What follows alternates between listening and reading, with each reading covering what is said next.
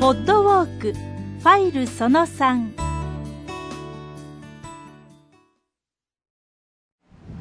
はい、えー、安倍幼稚園、もうすぐそこに歩道橋があります。今その歩道橋から我々は山田道に入ったところなんですよね。ここからはルート B の地図を開いてくださいですね。あの、しばらく長い一本道が続きます。その安倍小学校とか安倍幼稚園を左に見ながらですね、どんどんどんどん行ってもらうわけなんですよね。ちょっとこの山田道、本当にあの長い道でございますので、皆さん自分のペースでね、えぼちぼち歩いてもらいたいと思います。えー、ここではですね、そのの山田道や万葉の歌につきましての解説を皆さんにたっぷり楽しんでいただきましょうね。えまずは改めまして山田道につきましてですね、この道を使って様々な恋をしたというね、柿の本人丸さん、有名人ですよね。そのエピソードをはじめですね、柏木アナウンサーとか八木アナウンサーと上野先生の面白いやりとりが出てまいります。じっくり聞いてください。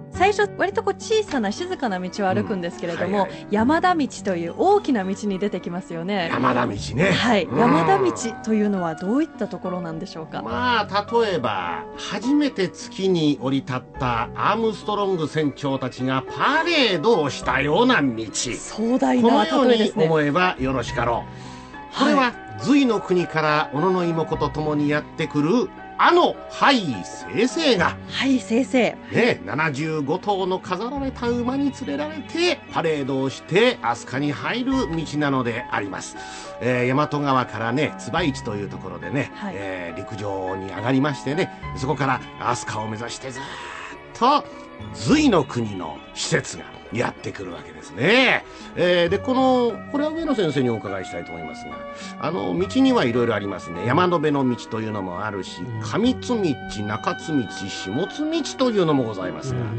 この上津、中津、下津という津って何ですか、うん、あの、津っていうのはね、えー、イコールのなんですよね。の。の。ですからね、えっ、ー、と、沖の白波とも言えますが、沖津白波とも言えますよね。そうですね。で、目にある毛は、目の毛なんですが、目を眼の間ですから、ですからこれが、まの毛だけれども、まつげって言いますよね。うん、ね。なるほど。つまり、まつげのつ。つまり、はい、我々の体の中に、そんな古い言葉が未だに残っているんです。まつげ。ね。同じ意味合いで上津道、中津道、下津道というのがある。その上津道につながると言っていいでしょうね、山田道というのはね。飛鳥にずっと入ってきて、徐々にね山田寺の辺りから徐々に徐々に西の方に向きましてね、はい、雷の山ですね丘ですねあの辺りをずっと通って、えー、今の今でいう橿原神宮前駅のそばに上六の交差点ってのがある、はい、あの辺に出るんだそうですね。でこれは昔あの廃生生も通って、えー、飛鳥に入ってきましたが小さこべの菅原もここを走ったんですね、うん、え。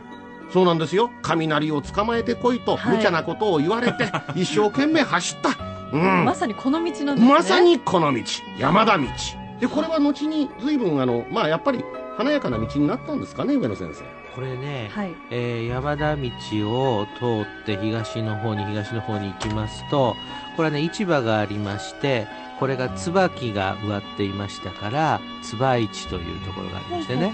今度山田道を通って、えー、ずっとですね今度西あの西へ西へと行きますと今度はですね、カルというところがありまして、これカルの位置というのがあるんですが、これね、柿の本の人丸。ここから難しいですよ。ちょっとラジオをお聞きの皆さんよく聞いてくださいよ。柿の柿の本の人丸の妻の一人はカルで見つけたみたいなんですよ。すみません。ナンパですナンパしたわけです。ナンパしたわけです。ナンパしたわけです。声をかけた。で、一人はカル。で、もう一人、よく通った彼女は、嵐巻向というところにいましたから、はい、えっと、片方の妻をナンパしたのが彼の位置で、はい。で、おそらく片方の妻が住んでいたところは椿市の近くですから、この両方の妻に会う時に通ったのが、あこのですね、山田道という可能性があるわけですよ。春からつばへ行ったり来たり。そうです、そうです。大忙しいですね。そうです。振り子のように山田道を歩いていた。本当ですねね、ということが言える。まあ、だから道っていうのはそれぞれ足音がいろいろこうしもう染み込むわけね。うん例えば、えーそうやって、えー万葉歌人の足音もこうやって、はいえー染み込んだでしょうし、ねえ小野の妹子ハイ生成の、うん足跡も染み込むわけですね。ええそこを今みんなで歩こうじゃないかというこの凄さ 力説でございます。私たちの足跡もそこに染み込ませたいですよね。全くオブコースその通りじゃのオブコースうん、そうですよね。そうじゃでもこれ本当に繁華街につながる道だと考えたらいいんですよね。ね今で言うと。これね、はいですからね、えー、廃生生たちはね、何話から船に乗りまして、大和川に入っていってですね、そして桜井で降りるわけですね。はいえそこにはですね、飾り馬75頭いるわけですが、えそこでおそらく飾り馬が飾られたっていうのはね、ハート型のね、これは金でできたね、飾り物があるわけですよ。えでこれはね古墳からも出土しておりますし朝鮮半島からも出土していてでそうするとそのおハード型のですね純金のですね飾り物それに75頭のですね馬をあの今年は毎日放送が用意するためにん。もう大変な予算をですね、えー組もうかという話をですね していたんですけれどもね、はい。今年はちょっと先生それは無理ですと言われましたので一応計画だけはで、あはい。のその30周年にこう取っておこうということになりました。はい。計画があったことだけをお伝えしておきましょう。はい。はい。はい。よかったありがとうよかったござい。ますよかった、この道に関する歌も結構多いみたいですね先生。そうですね、はい。そうですね。じゃあね私ねこれからねあの八木さんにね、ええ。この歌をねやっぱプレゼントしますよ。唯一の女性だからってうん。あり先生のうございます。手が八木さんに向けてハートになってますよね。ハート型にね。はいこれね、えーあなたが行くね、えー長い長い道のりね、その道のりはね、私たちを裂くものだけれどもね、そんな道をね、私たちの愛でね、愛の火で燃やしてね、折って重ねて燃やすような天の火が欲しい。いいでしょ？目をつぶって聞いてたらよかった。おい。いえいえ失礼いたしました。はい。君が行く道の長手を繰り立たね焼き滅ぼさん雨の日もがもこれね実を言うとこれはあの女性の歌なので、えー本来は八木さんから私にもらわなきゃいけない歌なんですが、はい。まあそういうようなね、はい。歌がありましてそのね道を折って重ねてね燃やしたい二人はいつも一緒にいたいっていうそういうふうな道、ね、今度はね、あなたが旅に行くときにね、足を怪我したら大変だからね、靴を履いてってくださいよという歌、そういうようなね、道ってこうロマンですから、こう歩かれるときにね、これからはですね、あの、ラジオウォーク参加されるときには、若い人はね、お互いにイラつめと呼びましょう。ですからえーこれはですね、えーヤギのイラつめとかね、えーそしてね、えーこの井上くんのようなね、もう体がね、ごついね、男性はね、えー井上のマスラオとこういうふうにこう、お呼ぶようにしてですね、はい。で、お互いにこう呼ぶようにして歩くとですね、いつの間にか、八木さんがぬかたの大君になったり、えーこのですね、井上さんがですね、これがね、柿の本の人丸になったりするんですよ。あればいいなれねばいいですね。トネリで終わる恐れがあるね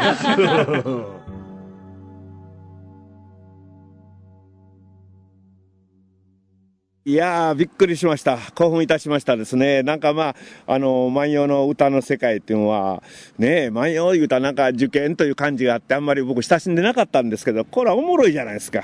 情熱的な恋の世界ということですね。いやいや、やっぱりもう聞く人の話によっておもろなるもんです。さあ、それではですね、まあ、同じくその万葉の歌につきまして、えーまあ、これから向かっていく飛鳥に関してはですね、この歌を外しては語れないというね、まあ、上野先生の大お箱というんですが、とっておきの歌の解説をご紹介してみたいと思います。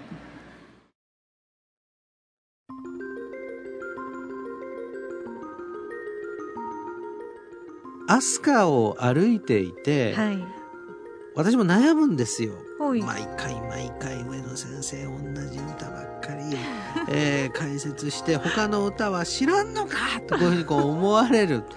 そんなねそんなことはないんですが、はい。この歌を解説せずして、うん。やっぱり飛鳥を歩いたことにはならんだろうとうん。いうようなもう絶対外せないものがあるわけですよ。楽しみにしてくださってる方も多いんですよね。そうなんですそうなんです、ええ。そうなんです。ですから、うん。えー今日もですねこの歌でいきます。はい。「飛鳥宮より藤原宮に移りしのち四季の巫女の作りませる歌」うねめの袖吹き返す飛鳥風都を遠みいたずらに吹くうねめの袖吹き返す飛鳥風都を遠みいたずらに吹くもうこれだったら、ああ知ってる知ってるっていう歌ですよ そらんね。じてる方も多いですよねはい。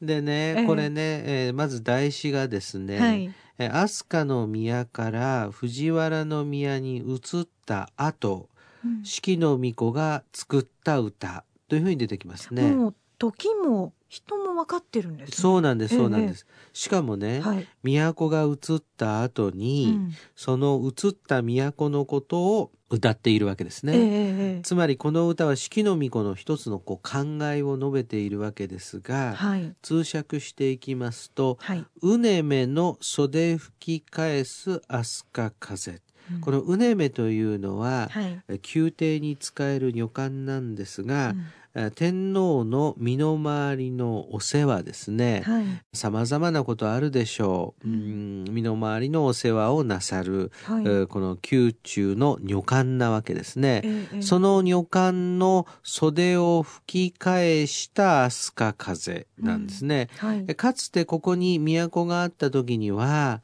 風が吹くとですね、うんそれはですねふーっとですね、うんこのうねめのこう袖をこう吹き返していたわけですね。はい。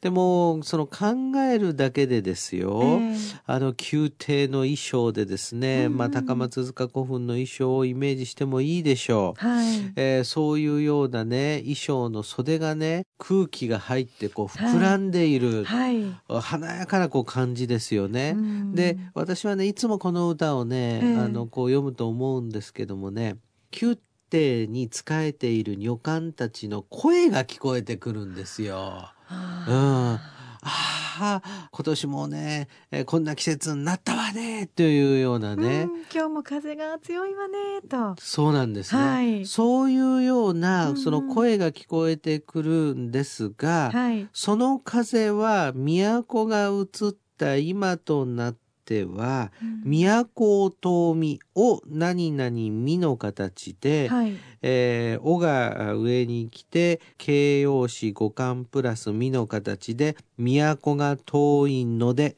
例えば背を早みったら背が早いのでですよね。はい。都が遠いので、うんいたずらにっていうのは無駄にということですね。はい。無駄に吹いているということですね。うんそうするとね、かつては、えー風が吹いても、はい。お袖を吹き返していたけれども、うんお今はただ虚しく風が吹いているだけっていうわけですよね。あの草花だけがそよそよっと揺れているところが浮かびますね。そうなんですそうなんです。うんうんでそれはね、はい何をねこう表しているかっていうと、ええ風を通じてねはい。心の虚しさを歌ってるわけですね。